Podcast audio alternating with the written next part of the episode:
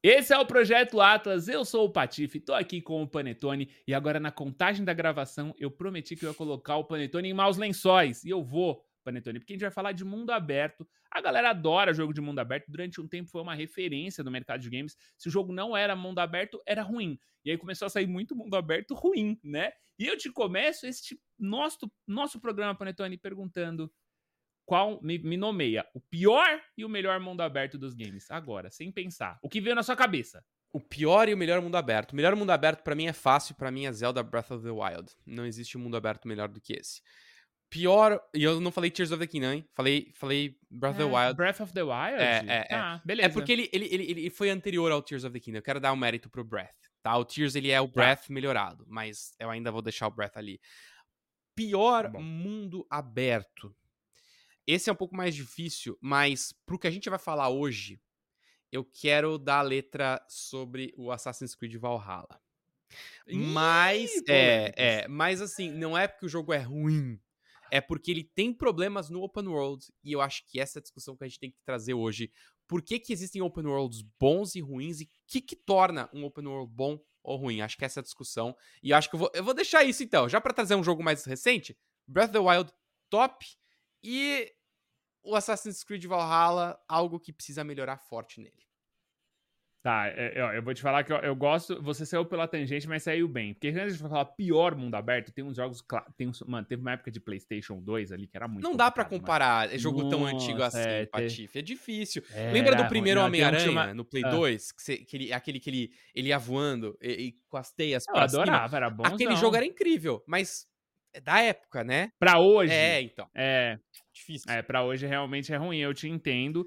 E aí eu também, beleza, você já falou do seu top 1 mundo aberto, e eu, em partes, concordo, tá? Eu acho que se eu fosse colocar talvez um mundo aberto melhor, eu colocaria talvez o Skyrim. Eu acho o Skyrim mais exemplo de mundo aberto perfeito. Tá valendo. Porque não envelheceu. Eu acho que não envelheceu, né? Às vezes, eu, inclusive, eu, eu instalei um mod no meu Skyrim que, a gente, que ele randomiza o início do seu jogo. E aí eu comecei como um fazendeiro. E, cara, e, e o, o, mundo aberto, ele é tão coeso funciona. no Skyrim que você pode começar em qualquer lugar do mundo que ele funciona. Uhum. Quando você chega perto da cidade onde tem o, o, o, início do jogo, o dragão já saiu. Olha que louco! É, é. O, dragão rolou tudo aquilo, só que você não viu. E aí as pessoas da cidade falam, ah, passou um dragão. Enfim. Uma coisa que eu, gosto eu, eu muito do Skyrim é nunca fazer a missão do dragão. Eu gosto de. Eu, porque assim, às vezes o dragão, quando ele tá summonado no mapa, ele atrapalha o jogo. Porque acontecem coisas que você não queria. Alguns eventos que eles iam, iam começar de um jeito diferente, eles começam com um problema porque tem um dragão. E aí tá todo mundo fugindo. Hum. Às vezes até rola um bug. Então o que eu faço nas minhas playthroughs, né? Que eu fazia nas playthroughs mais recentes, era isso. Eu começava num lugar randômico, mas eu não fazia a missão do dragão. Pra o mundo tá sempre meio que intacto. Caótico. E aí, quando eu queria terminar uhum. o jogo, aí eu ia pra missão principal e liberava os dragões e tal, enfim. É, isso aí. E eu, e eu vou te falar, eu já, eu já jogo meu temperinho nessa conversa aí. Uhum. Para mim, o mundo aberto perfeito é quando ele parece que não depende de você. Aliás, aí a gente tá sendo extremamente injusto aqui em falar de, sobre não falar sobre o Red Dead Redemption uhum, 2, né? Uhum. Que é um negócio que eu acho que inclusive nenhum jogo nem vai alcançar, porque ele é tão perfeito de mundo aberto que ele chega a ser desnecessário. né? Tipo, o fato do corpo apodrecer no meio do deserto. É. é ou, ou todos os NPCs terem uma rotina. Isso é tão bom, tão bom, tão bom, tão bom, que, que eu acho que, que às vezes até o foco principal do jogo se perde. Esse é o né? problema. É campanha. Esse é o problema. É. Para mim, o Red Dead, mim, eu... o Red Dead 2, ele, ele é muito bom, mas ele me perde. Ele me perde porque ele tenta ser demais uma coisa que eu não, não precisava ser. E acho que isso é um simulador de, de, vida no Velho Oeste, né? Não precisava. Ele é mais. Ele tem um mundo aberto tão perfeito que eu acho que ele abriu mão da campanha. É... A campanha chega a ser menos interessante. E pra mim, ele. ele. abriu mão da diversão. Porque quando você começa o jogo, cara, primeiro que o início é bem. para mim é bem devagar, mas não é esse o problema. Você tá andando no mapa, ele anda tão perfeito que é devagar, assim. Ele anda e vai, aí você tem que ir lá cortar o cabelo. E tem, tem umas aquelas coisas muito desnecessárias o jogo te dá porque ele é perfeito mesmo, né? Em termos de mundo aberto. Mas, cara, anda mais rápido, velho. Eu quero, eu quero poder explorar o mundo com uma velocidade um pouco maior. Eu quero, eu quero que ainda seja um videogame, tá ligado? E para mim, e isso é muito pessoal, não foi não, não foi o que eu curti tanto assim, não, Patife. Mas acho que a discussão. E, inclusive, ah. eu vou. É, eu vou. Você vai falar do Valhalla, mas eu até vou tirar essa resposta de você, porque eu sou uma pessoa muito crítica ao Valhalla. E eu tô muito rage na internet por causa disso. Porque aí eu acho que quando a gente fala sobre o mundo aberto, né? É. Pra mim, o Valhalla e o Origins tiveram o mesmo problema. E para mim, pessoal, tá? Porque o Odyssey eu não senti isso e eu sei que ele também tem esse problema eu sinto que o mundo aberto, quando ele é inchado, quando ele é inflado de coisa, quando é, é, ele é desnecessariamente grande, ele estraga muito da campanha principal do jogo. E, e o, Valhalla, eu joguei 80 horas, Panetone, e eu não zerei esse jogo, uhum. porque eh, ou eu me perdia no mundo aberto, ou eu não via, ou eu, tipo, pô, ou era desinteressante, né? E é tudo muito igual, é, é asset sempre igual, é mato sempre igual, tem pouca estrutura, o combate, independente do lugar do mundo que você tá, é sempre igual, e você tem que andar muito pra fazer as coisas. Ah, ah não, mas tem que andar de barco agora, pô, e aí se você não gosta de andar de barco, você se ferrou, assim, que, que é um horror, você tem que andar de barco. Então, é, eu já vou puxar até o papo do Valhalla, que eu acho que é onde a gente vai, que é um jogo recente. A gente teve agora o lançamento do Mirage, que o Panetone ainda vai jogar. Uh, mas que para mim já conserta isso, eu acho que você vai perceber. O mundo do Mirage ser menor, para mim, já salvou o Valhalla. Mas o que, que você acha do Valhalla? Eu acho que esse, esse é o ponto. É, por que, que eu trouxe o Valhalla também, né, no início da nossa conversa? Porque eu, eu acho ele um jogo lindo. É, eu, eu joguei ele duas vezes, não completas, claro, mas é porque eu trabalhava na UB e eu, eu queria né, poder, poder entender mais sobre o jogo. É um jogo que para mim é maravilhoso em, em termos visuais. É, eu gosto da história, acho a história bonita. É, as DLCs. O melhor RPG Viking. É o melhor RPG, é o melhor Viking. RPG Viking, com certeza. A, a, cara, as DLCs são muito legais. A, a, a parte da Irlanda é muito divertida. Vale, cara, vale a pena. O meu ponto em ser um open world ruim não é que ele é um jogo nota 2. Ele é um jogo bom, eu acho que um jogo nota 7, 8, com certeza. Mas ele peca justo nisso que o, que o Patife falou. Ele é um pouco inflado demais. Ele não te dá algo que todos os outros jogos que a gente conversou aqui, né? A gente falou do Skyrim, eu comecei falando do Breath of the Wild, eles dão uma coisa pro jogador muito importante que o Valhalla parece não dar. Se você cansa do Valhalla, você tá ferrado. Ou você desiste como o Patife desistiu, ou você, cara, começa a não ligar para mais nada. Você vai, você vai, você vai. Porque para você completar o jogo, você tem que completar as regiões. E são regiões gigantescas. Então você tem que correr, você tem que começar a história daquela região, ajudar o personagem daquela região até finalmente você poder recrutar ele pro seu time para depois você chegar no final do jogo e terminar. Mas você é obrigado a fazer todo esse percurso. Se você tá cansado, paciência, corre e faz tudo.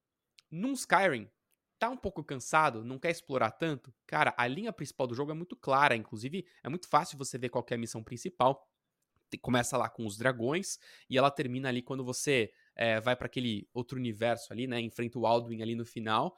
No caso do, do, do, Breath of the Wild e também do Tears of the Kingdom, você, se você quiser, você pode já ruxar pro vilão final. Você já pode, vai ser muito difícil, mas você já pode enfrentar o chefão final de cara. Você pode fazer talvez um boss, dois boss. Putz, cansei do jogo.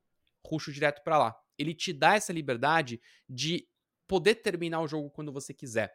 Outro exemplo, Patife, Starfield.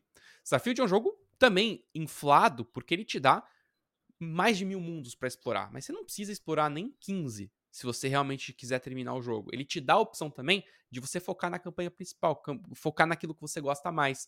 E aí eu acho que o, o jogo, o jogo do, do, Assassin's Creed peca, que ele realmente não, ele não te dá a opção de, é, ele não é tão democrático para os jogadores. Ele acaba falando, ah, você quer mundo aberto? Toma mundo aberto. Você achou que o, você achou que o Assassin's Creed Odyssey era grande? Pera aí, hold my beer. Eu vou te mostrar ainda um mapa ainda maior. Cara, eu, eu, talvez o Odyssey até seja maior, porque, né, tem ilhas e tal. Mas eles são dois jogos muito massivos, né, Patife? Enfim, para mim, esse é um dos problemas de mundo aberto. Quando você não tem a opção de jogar mais do jeito que você quer. Tá? O quão aberto eu quero ser? Eu acho que essa é a questão é, do Open World hoje.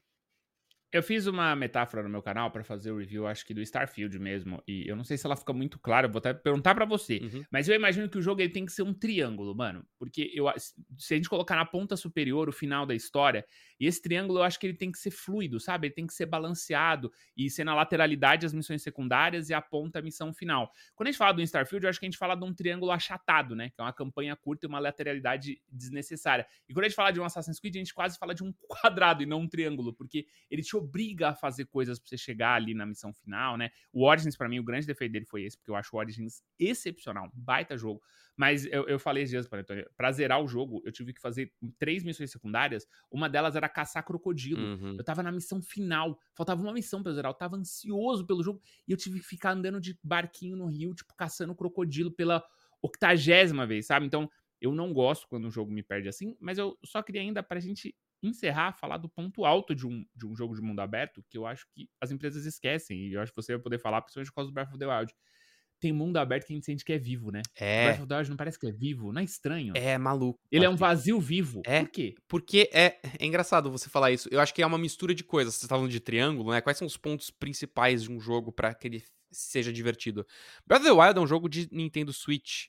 E ele tem, por causa do hardware, limitações, né? Você não consegue ver um mundo vivo de uma distância muito grande, né? O, a renderização ela acontece muito próxima do personagem, então você não consegue ali é é, é, é, ver aquilo acontecendo quando você olha para um, um, o ambiente todo, né? Porém, se olha para uma montanha ali na ponta, você pode escalar aquela montanha. Qualquer coisa que se enxerga ali no fundo, cara, você pode chegar até lá. E você vai, agora no Tears of the Kingdom, você vai encontrar uma caverna que vai te colocar num labirinto e lá você vai encontrar um shrine. O jogo, a, a parte de exploração, ela te recompensa o tempo todo. O Breath of the Wild e Tears of the Kingdom brincam com, com algo que eles falam de. Aí é, é, é outra coisa, não é o que você falou, Patife, mas é, é, o lado do triângulo de você. Toda vez que você. Os objetos são triangulares nesse jogo, né? Por quê? Porque ele, eles têm esse formato alto que te impossibilita de enxergar alguma coisa e te mostra alguma outra coisa para você continuar explorando. E aí você tem essa sensação de que o mundo é vivo. Como é que ele faz isso? Você sai de um shrine, acabou de explorar um shrine quando você sai, provavelmente o que você vai enxergar na sua frente vai ser uma pedra, tá? Com um formato mais triangular. Se você olha para o lado direito, você vai ver uma torre ali no fundo. Você fala, opa, ali é uma torre que talvez se eu subir nela, eu vou poder, sei lá, fazer alguma coisa. Do outro lado, você vai enxergar um acampamento de inimigos. Então, quando você sai do lugar, o jogo já te dá duas pistas diferentes e tem uma montanha ali no meio. Você pode aí circundar a montanha para ver o que tem atrás dela, você pode ir para aquela torre ou você pode ir para o acampamento dos inimigos. Quando você chega em qualquer um desses três pontos, se você, por exemplo, foi em direção à pedra e subiu a pedra, você vai ter uma visão de outras coisas que você pode fazer ali. Ele vai, cara, te dando pedacinhos de, é, é, de pão para você seguir essa trilha. Então, opa, vai por aqui, vai por ali. Quando você vai ver, você estava fazendo uma missão principal, você estava indo para aquele ponto, o jogo te distraiu com tanta coisa legal e toda vez que ele te, te distraiu e você foi para aquele lugar, você foi recompensado com uma, uma nova side quest legal, completamente diferente daquilo que você já viu. Ele vai te recompensar com um inimigo diferente, um loot bacana. No Skyrim, todo, toda vez que você ia pra um é, calabouço diferente, você ganhava um baú legal no final, com alguma coisa interessante que você podia usar para craftar. No Valhalla, se você segue algumas missões secundárias que são sempre muito parecidas, no final você não vai ter uma recompensa tão boa. Você já tem, quando você já tá com os equipamentos legais no jogo, você já não tem mais nada a mais que vai te adicionar alguma coisa para aquele jogo. Então a, você começa a sentir que as coisas estão se repetindo um pouco mais. É, e eu acho que isso que o Breath o Breath of the Wild faz tão bem, ele tá sempre te recompensando. E aí, se você cansar disso, tá ali o chefão final, você sabe onde ele fica, você pode correr lá, terminar ele e depois jogar o jogo um ano depois, por exemplo, né? Eu, acho que é, é por aí que os jogos de open world se saem tão bem, cara, quando eles conseguem te distrair e te, você fica naquele gameplay loop o tempo todo, é, explora, avança um pouco mais a história, ganha algum item bacana, aí explora mais, aumenta um pouco mais a história, ganha um item legal e se fica nesse negócio infinitamente, né? Acho que isso que eles fazem tão bem. Isso aqui, eu não preciso falar mais nada. Isso aqui deu um corte perfeito para esse vídeo. Ficou incrível. Adorei essa explicação do, do, do, Breath of the Wild. Vou complementar só pra falar do Elden Ring, porque é a mesma coisa. Você falou, viu o Elden Ring. Você sai da caverna, você pode ir pra esquerda, vai ter um desafio diferente, vai ter é um monstro diferente. Você chega ali, é um dragão, do outro lado tem uma invasão, enfim. É isso. Mas conta aí pra gente o seu mundo ideal, o seu mundo aberto ideal nos games. Não, mundo ideal não. Seu mundo aberto dos games ideal nos comentários aqui do YouTube. Tem muita gente que tá ouvindo a gente nas plataformas de podcast, porque estamos em todas, mas vem aqui fazer um comentário legal. Então eu queria agradecer vocês também aí que estão ouvindo a gente nas plataformas e estão vindo aqui no vídeo também fazer os seus comentários. Uh, muito obrigado pela participação de vocês. E essa semana tem conteúdo quente saindo aqui no Atlas, então não deixa de se inscrever e seguir a gente. Eu sou o Patife, esse aqui é o Panetone e esse foi mais um Projeto Atlas. Nos vemos na próxima. Valeu e tchau.